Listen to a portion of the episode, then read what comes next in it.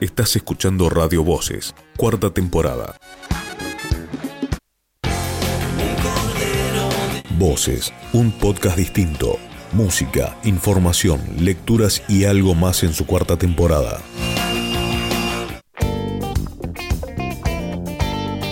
Cuatro años siendo distintos. Cuatro años haciendo radio. Gracias.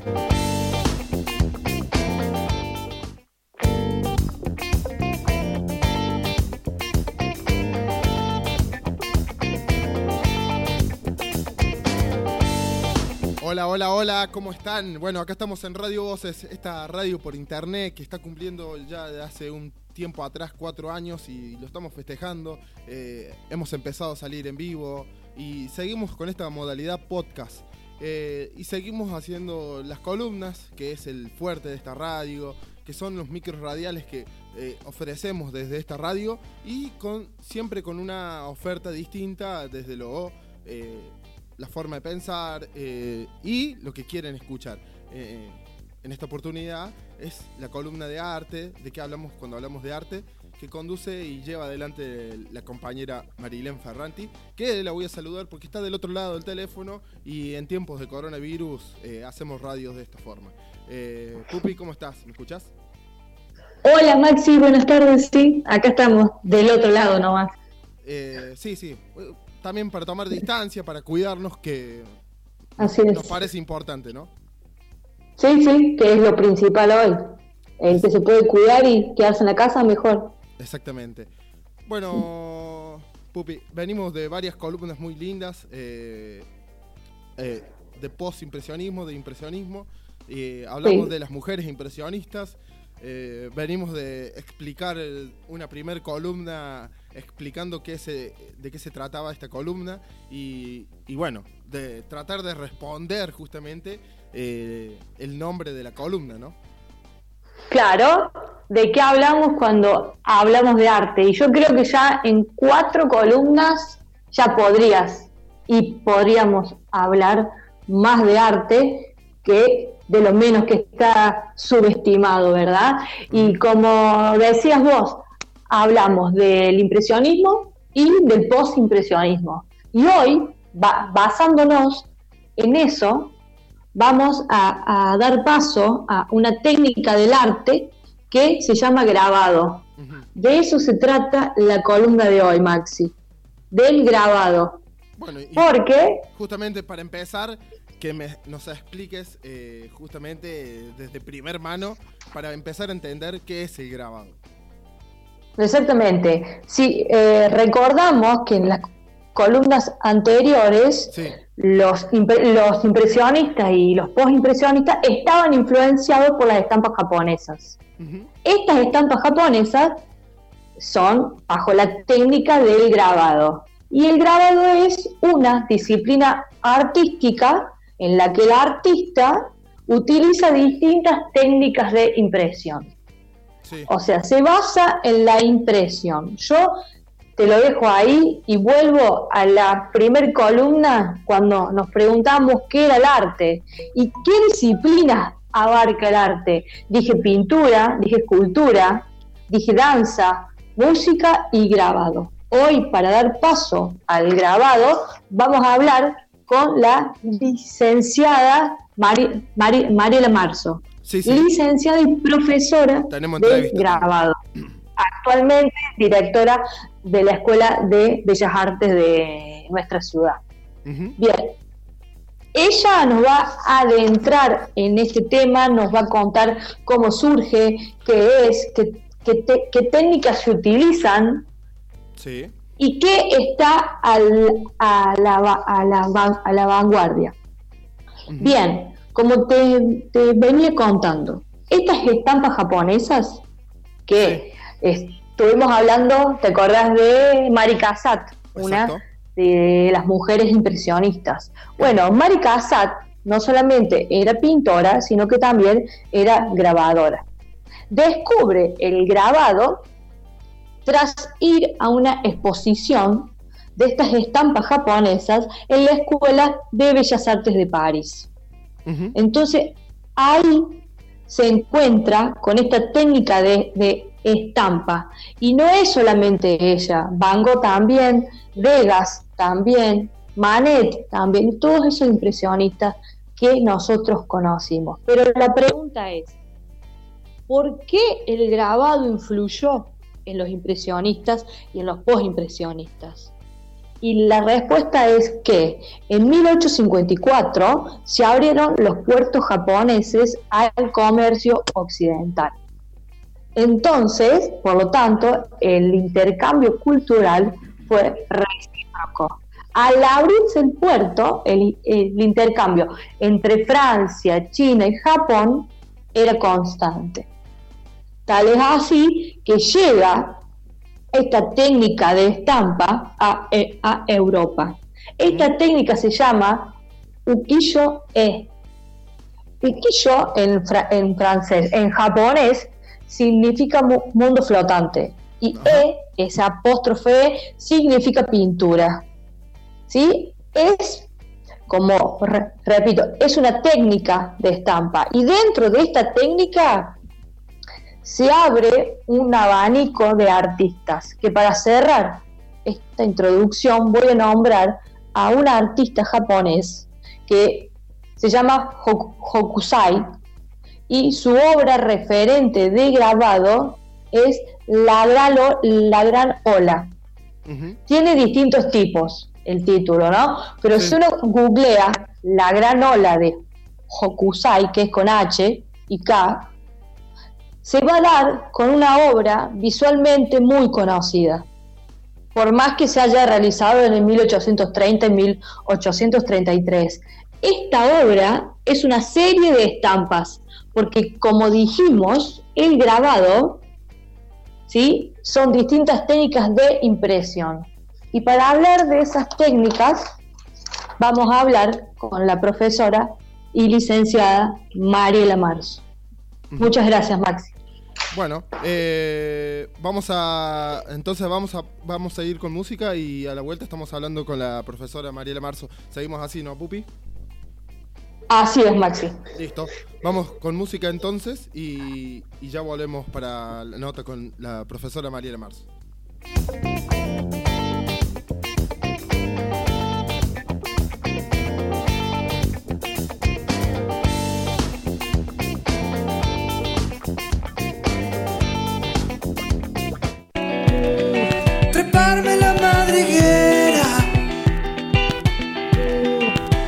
Acaso también se paga? ¿Acaso también se paga dormir fuera de estación? Rezar a quien yo más quiera. ¿O acaso también se paga? ¿O acaso también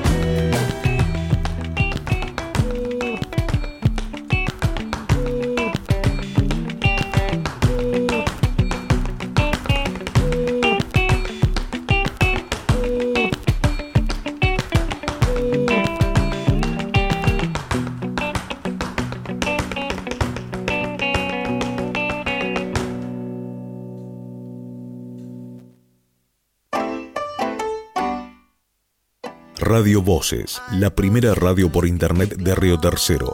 Director artístico Maxi Acosta.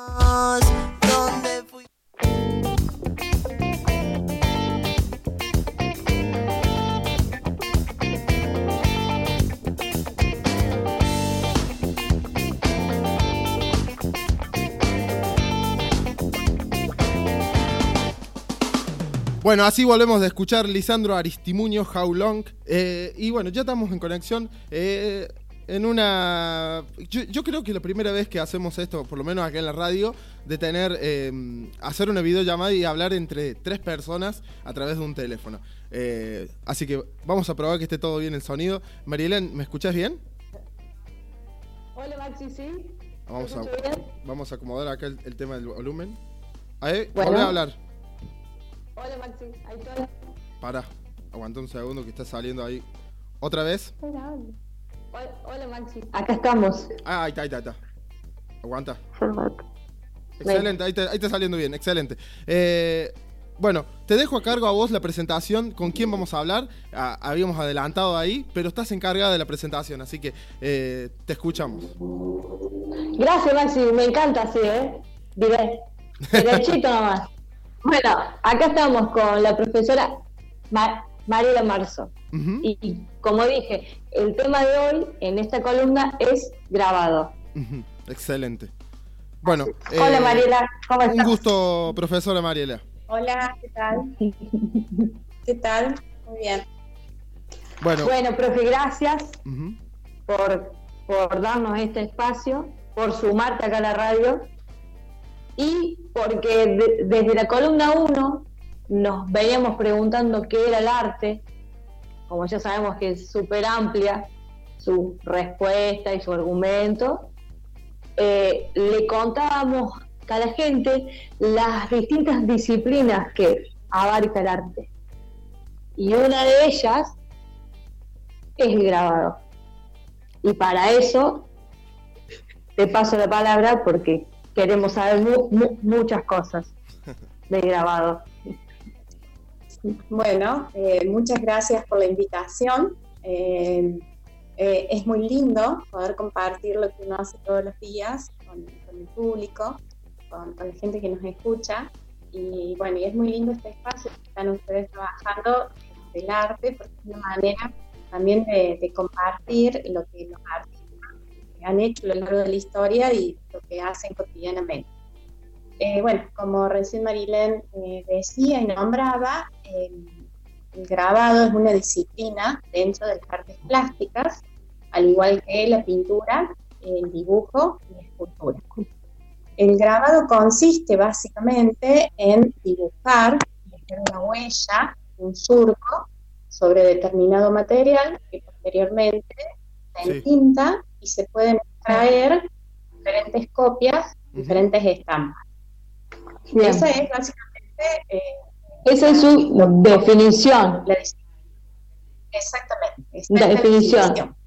¿Y cómo se A lo largo del tiempo, perdón, que eh, quería agregar algo más, que a lo largo del tiempo esta definición eh, se va ampliando por todo el desarrollo tecnológico que también se va sumando a esta disciplina.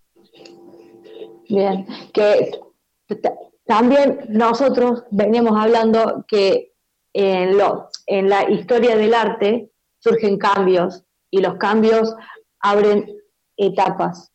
Y el grabado se puede decir que se remonta al siglo XIII, pero vos me podés afirmar que nace en la Mesopotamia más o menos. Sí, en realidad eh, siempre el arte eh, va de la mano con todos los cambios que se van dando en el contexto.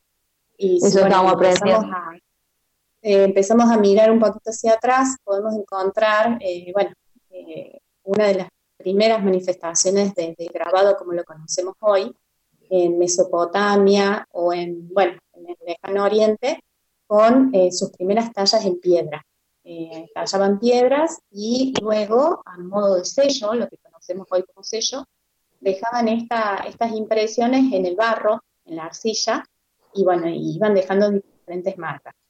Eh, esto después, em, todo va influenciándose y de un país a otro, de un artista a otro, y después, bueno, tomando diferentes manifestaciones, pero básicamente eh, el grabado nace en, estos países, en estos eh, lugares bastante antiguos, ¿no? Claro. Luego eh, se hace un trabajo de orfebre y plateros, que serían los que lo llevaban a un trabajo cotidiano, por, por decirlo así, hoy, en el siglo XIII más o menos. ¿sí? ¿Y cuáles eran las técnicas que se empezaron a, fusionar en esa época, en, ese siglo más o menos? Y bueno, nosotros, por ejemplo, podemos encontrar, como decíamos, en, países de, Oriente, eh, talla en madera. Eh, tenían una manera determinada de tallar la, la madera, que después esto influencia a artistas del Renacimiento, un poco más adelante, toman esta idea de la talla en madera y, eh, en ese momento había una gran necesidad de em, agilizar la transcripción de eh, bibliografía, de libros. Entonces eh, toman esta talla en madera y hacen los libros bloques que se llamaba, era tallar toda una página de un libro. Entonces podían imprimir con esa talla, imagínense ustedes en la época, a lo mejor 10 o 15 impresiones en un rato, lo que llevaba a lo mejor cada página. Esto después fue evolucionando un poquito más y se pasó a hacer cada modulito de letra en Es increíble, cada módulo de letra, Maxi. Increíble. En sala, imprenta, siglo XV. Eh, podían combinar eh, ya no la página, que había que tallarla entera, sino que ellas tenían los modulitos e iban combinando y armando las palabras y las oraciones. Claro. Si nosotros pensamos esto, en el, en el momento, eh, es realmente fue un cambio radical que se dio por, por, los tiempos, ¿no? Pero encontraron que la madera se, se deteriora muy rápido. Entonces, se, se desgastaban en cada copia, ¿verdad? Claro. Exactamente. Entonces vieron que, estaba muy buena la idea, pero que necesitaban mejorarla. Entonces hicieron estos modulitos en plomo, que es lo que conocemos hoy nosotros como la imprenta, ¿no? Como la imprenta. Si nos remontamos y pensamos, estamos hablando del siglo XV, que fue Johannes Gutenberg, quien eh, fue el padre de la imprenta, y entonces decimos, bueno, entonces el grabado no fue una disciplina allá lejos, que nada tiene que ver. Claro. Eh, es justamente eh, una disciplina dentro de las artes visuales que, compartimos todo eh, en la vida, ¿no? Y bueno, y sin saber que es grabado. Así es. ¿Cómo, cómo va, como decía Mariela, cómo surge desde lo más primitivo a, un objeto rutinario de hoy, como un sello y un billete? y sin embargo a la misma vez se vuelve obra, obra de arte. Entonces mi pregunta es, o sea, si se considera una técnica antigua, ¿por qué crees que su desarrollo se minimizó hasta lograr incursionarlo en las disciplinas artísticas? Porque justamente eh, siempre estuvo en función, por ejemplo, este es el ejemplo les daba, eh, con esta función didáctica o de agilizar en la impresión. Entonces fue mucho tiempo el grabado considerado un arte menor, porque estaba siempre en función de algo, de retratar o en este caso de, de poder agilizar el tema de la impresión. Entonces le llevó su tiempo eh, poderse abrir paso eh, y poderse equiparar al lado de la pintura y del dibujo y de la escultura. Mucho tiempo fue considerado un arte menor y más todavía también por este carácter, carácter de múltiple, eh, que es algo que todavía, bueno, no les conté. Eh, el grabado, como decíamos al principio, su definición, como se parte, se hace una matriz, después uno puede sacar la cantidad de copias que sea, esto también jugó en contra en el sentido de decir, bueno, pero tenemos 20 obras iguales. Entonces, por eso también fue considerado mucho tiempo un arte menor.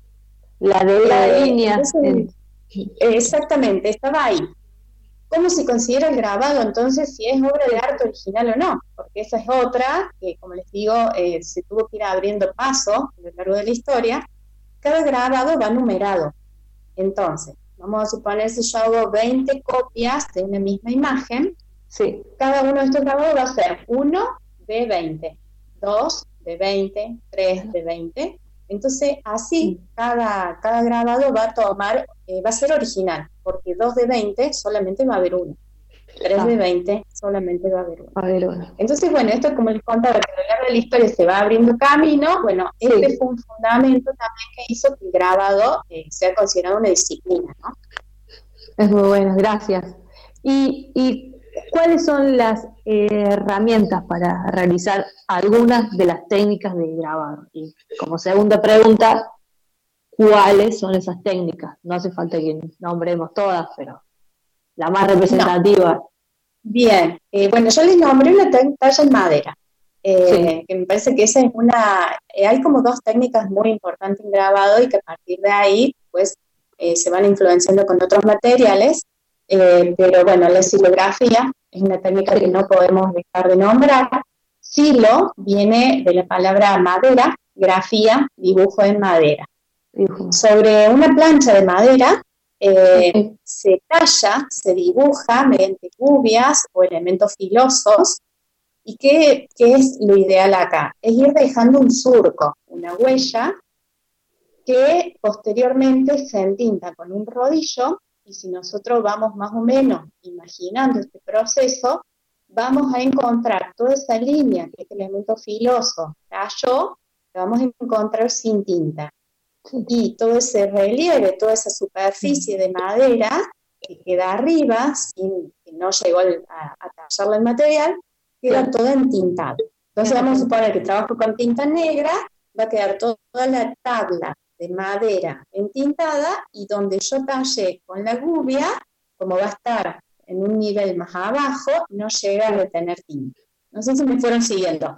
Sí, más simple. Sí, Excelente. Estoy escuchando, prestando atención. Eh, tengo algo que comentar yo ahí al respecto de, grabado de madera. Eh, eh, mi hermano, que yo ya no lo tengo más, él hacía, se ponía con un, no, no, sé cómo se llama el aparato, que iba quemando la madera y le iba dibujando.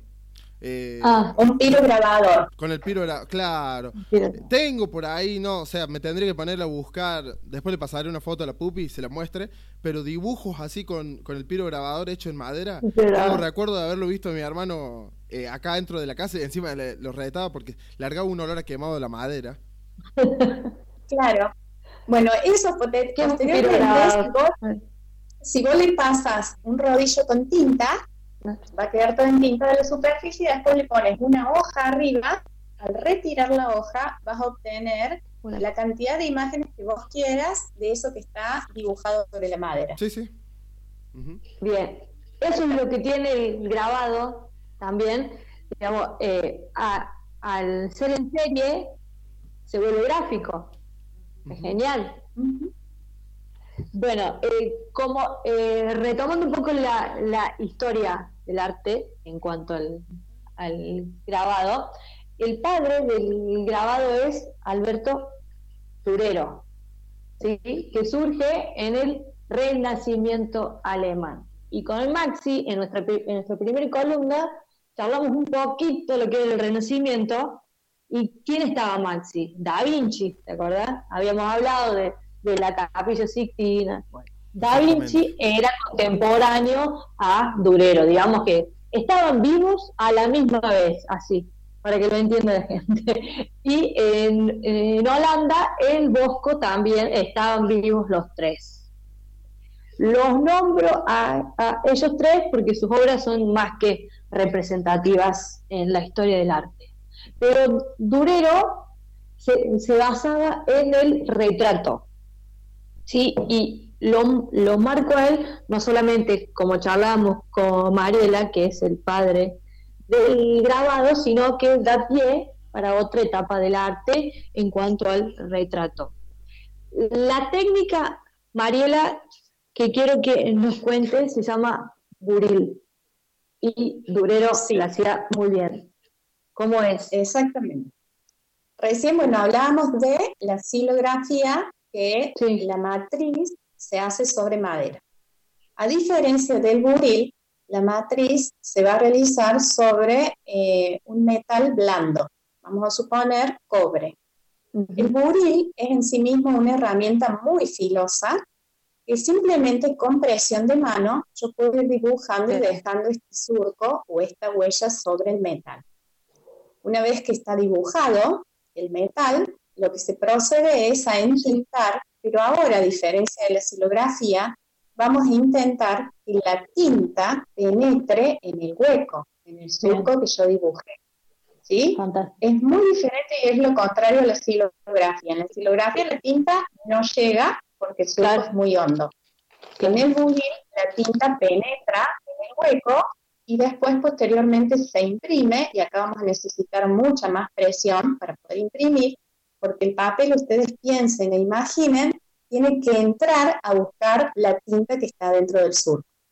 ¿Sí? ¿Me pudieron salir más o menos? Sí, sí. Maxi, se puede, eh, pueden googlear, durero, buril, así. Claro, sí, voy, prestando atención. Sí, a veces es necesario poder ver alguna imagen, eh, porque bueno, eh, los procedimientos son simples cuando uno puede ver una imagen. pero si ustedes ven una silografía y un buril, se van a dar cuenta muy rápido de esto que les estoy hablando. Bien, gracias, profe. Es buenísimo. Bueno, como les contaba, Durero estaba en el Renacimiento alemán y el, y el Renacimiento fue un, movimiento cultural que surge como transición entre la Edad Media y la Edad Moderna. Venimos repitiendo en cada columna que cuando surge algo distinto a lo que ya estaba establecido, se abre una etapa nueva en el arte. Este caso fue el Renacimiento siglo XV y siglo XVI. Como lo fue para la pintura, lo fue para el grabado. Por eso, ¿te acuerdas, Maxi, que cuando hablábamos de las pinturas del Renacimiento, sí.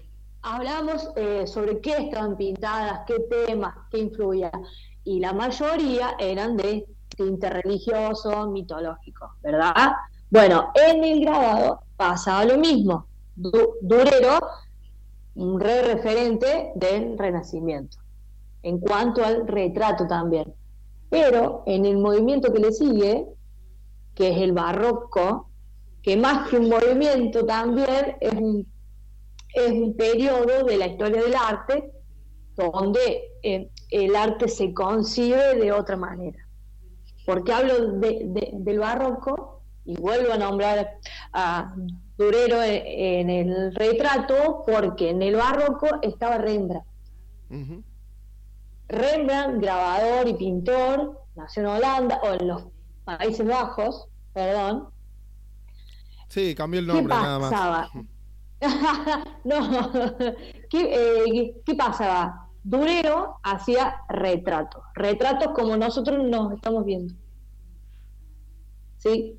en cambio, Rembrandt, sus retratos acentuados más, más los gestos.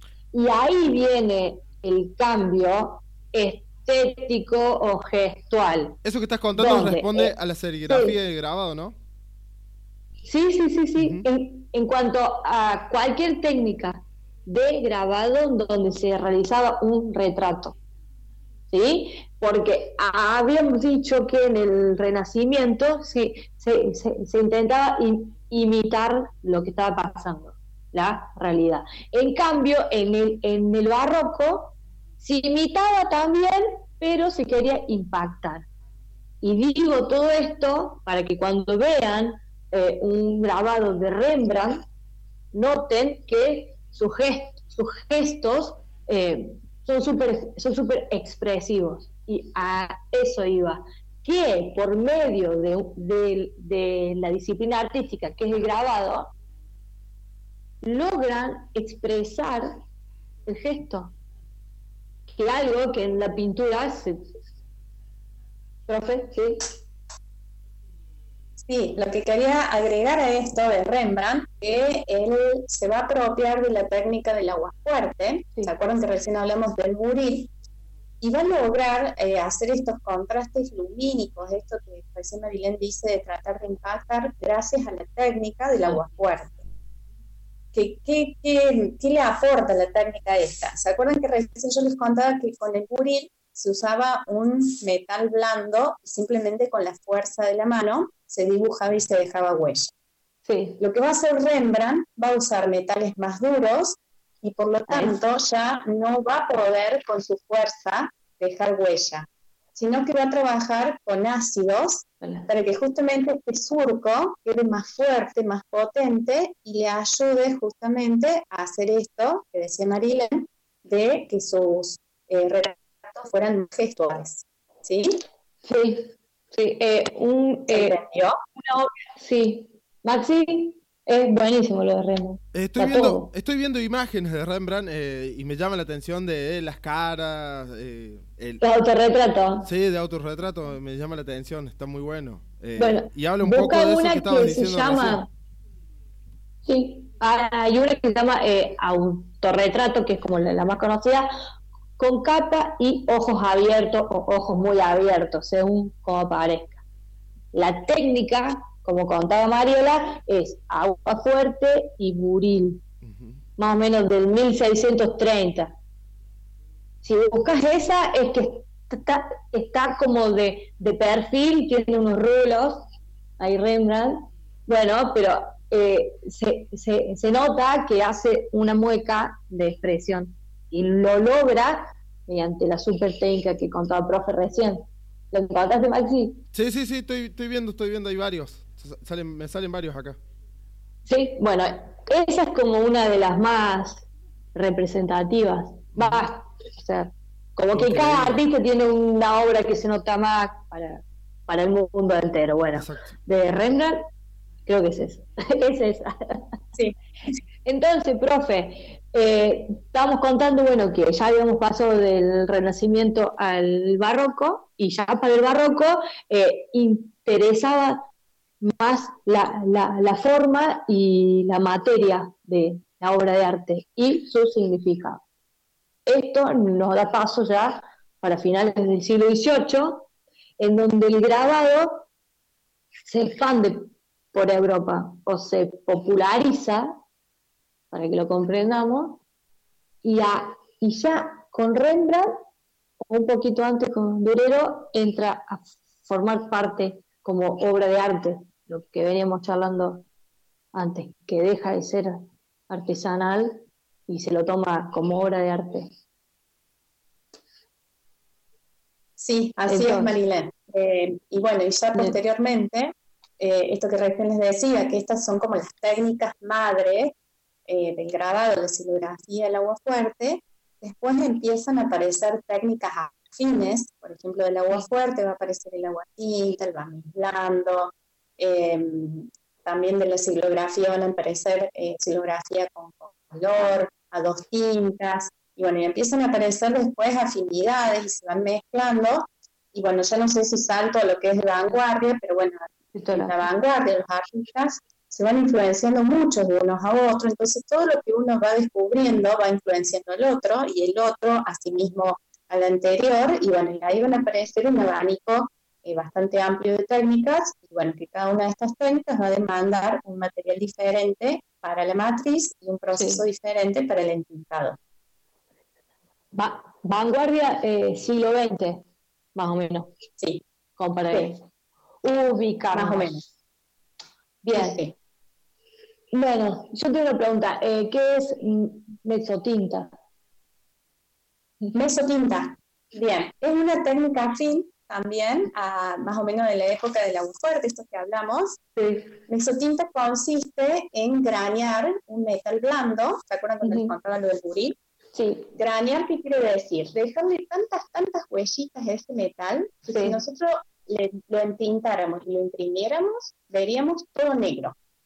Bien. Entonces, una vez que esa chapa está graneada, con otro elemento empiezo como a aplastar todos esos poritos que yo les hice y empiezo como a darle luz a mi dibujo. Entonces eso que yo obtenía todo negro, cuando empiezo a trabajar ese metal, empiezo como a aplastar todos esos poritos y empiezo a dar luces. Es como a la inversa, parto de lo negro y voy haciendo luz. Como yo aplasto esos poritos, al momento de entintar, la tinta ahí se resbala, no se retiene. Y por eso cuando imprimo obtengo blanco. Es un poco complicada la técnica porque hay que pensarla de atrás para adelante, del revés. Pero es, es, una técnica metal, es una técnica de hueco eh, y es una afín al agua fuerte, al agua linda. Ahí va. Gracias, Mariela. Ahí vamos. Eh, bueno, sigo. Y para hablar, eh, bueno, vanguardia, ya más o menos charlamos un poquito. Actualmente, 2020, 2020 para atrás, eh, vemos que el, grabado es una disciplina que mantiene la fortaleza en el dominio de la, técnica, eh, pero se encontraron diversas maneras de plasmar la imagen estéticamente, no solamente en, una gubia. Bien, entonces, María vos no. ¿Podrías contar cuáles son esas técnicas nuevas o estas nuevas corrientes? Que ya no es solamente un surco, sino que va más allá. Sí, eh, ¿Se acuerdan que cuando empezamos esta charla yo les decía que este concepto, esta definición que yo les daba a lo largo del tiempo tuvo que ir cambiando porque muchas técnicas nuevas eh, quedaron fuera de esa concepción. Eh, hoy tenemos que llamar al grabado arte impreso en realidad, más que grabado, porque muchas técnicas hoy escapan y no dejan surco, no dejan huella. Así, una impresión láser, eh, y bueno, entonces ahí nosotros nos damos cuenta cómo van cambiando los procesos y los materiales. Pensemos en, a ver, ¿qué les digo? La impresión de billetes, de la plata. La plata es un grabado, está hecho con la matriz, están eh, impresos millones de cantidades y bueno, ¿qué se le da originalidad a cada uno por el número de serie? Pero en son grabados en sí mismos. Eh, no, con esto les voy a decir que vamos a poner una máquina eh, para hacer billetes, que a veces los chicos en la escuela me preguntan. No. y no por eso vamos a decir que un billete es una obra de arte. Lo podemos discutir. Eh, pensemos en una remera, en una remera hecha con serigrafía. Eh, cualquier tipo de impresión que se haga, como les digo, una estampa digital, digital un plotter, o sea, la matriz va a ser la imagen trabajada en la compu. Y después, en medio de la impresión, eh, las impresoras. Claro. Ahí estamos. Se cortó un poquito. Maxi, ¿me escuchás bien? Sí, sí, se escucha bien. Recién tuve ah, un problema ahí con el cable. Se salió un segundo y bueno, retomé el sonido rápido. Eh, Listo. No, no, no. Me, ah, me, está, gustando mucho la charla y le estás llevando muy bien a la entrevista la, la Marilén. Eh, eso hace que facilite de este lado. Buenísimo. Bueno, si vos, si vos ¿Quieres preguntar algo a Mariela Marzo? Yo no, yo no soy eh, el especialista en, la materia, pero, pero sí puedo. tampoco? Yo puedo sí llevarla por otro, por otro lado la entrevista y, bueno, preguntarle. Eh, es profesora de la Escuela de Bellas Artes Spilimberg, es así el nombre, ¿no? Siempre me confundo. Sí. ¿Hace cuántos años ya, profesora? Sí, sí, sí. Ah. Uy, eso, va, eso me va a delatar un poco la edad. No, Hace 16 años que soy profe de la Escuela de Artes. 16 eh, años que, bueno, mi especialidad es grabado y estoy grabado desde esa época. Y hoy en la actualidad, ¿quiénes son los referentes de, eh, del, del, arte de grabado? Como para tomar un poco de actualidad por ahí. Referentes en Córdoba, eh, por suerte tenemos un montón. Eh, hay mucha gente que se dedica a la gráfica eh, y digo referentes con premios internacionales o gente que nos representa en bienales o en distintas exposiciones a nivel internacional. y bueno, y hablando un poco con Marilén me contaba que también tenemos la suerte acá de Río Tercero de tener un grupo eh, que se llama El Escuadrón de la Gubia, que, bueno, del cual también soy parte, de que nos dedicamos justamente a la gráfica y, bueno, y, todas las veces que podemos tratamos de hacer conocer eh, esta disciplina de las artes plásticas que es por ahí un poco la, menos conocida. Claro. Eh, nosotros como ¿Cómo? No, no, le quería decir ahí justo lo que está comentando, eh, algo que me parece hasta muy novedoso, porque bueno, eh, algo que charlé con la, con la Pupi cuando empezamos a hacer esto de la columna, era que no se le da muchos espacios, digamos, menos un espacio en, en radio donde se puede liberar esto de hablar de arte, ¿no? Sí, sí. Eh, yo cuando me enteré, realmente la felicité porque porque no es, no es muy común, pero creo que, está bueno que, lo vayamos haciendo y se vayan aprovechando estos espacios porque, porque es la manera justamente que la gente también tiene eh, a veces para, para conocer. Eh, no tenemos la suerte acá en Río Tercero de tener galerías de arte o de museos, entonces bueno, eh, si no somos nosotros un poco lo que hacemos de, acercar todo este mundo a la gente, nos quedamos un poco muy pobres, ¿no? Culturalmente. Así es, no tenemos esos espacios, entonces eh, hay que justamente aprovechar, eh, y por eso yo me puse re contenta cuando Marilyn me invitó, porque, porque bueno, eh, son, son lugares que tenemos que ir ocupando.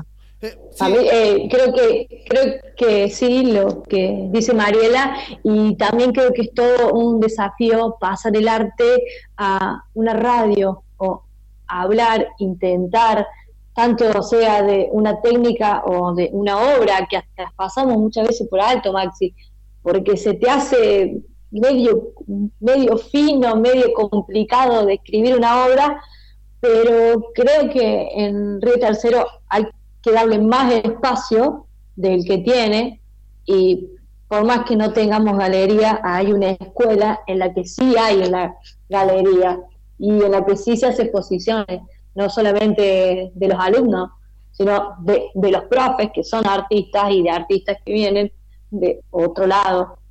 Hola, profe. Sí, sí, por supuesto que es un espacio abierto y bueno, eh, en estas situaciones estamos muy apenados que, no lo podemos estar disfrutando, pero el año pasado tuvimos visita bueno, de, de muchos artistas y una manera justamente de compartir, de seguir aprendiendo y de entender también por qué los artistas hacen determinada obra o por qué de esa manera, ¿no? que siempre es un reflejo de todo lo que de todo lo que va pasando en la sociedad.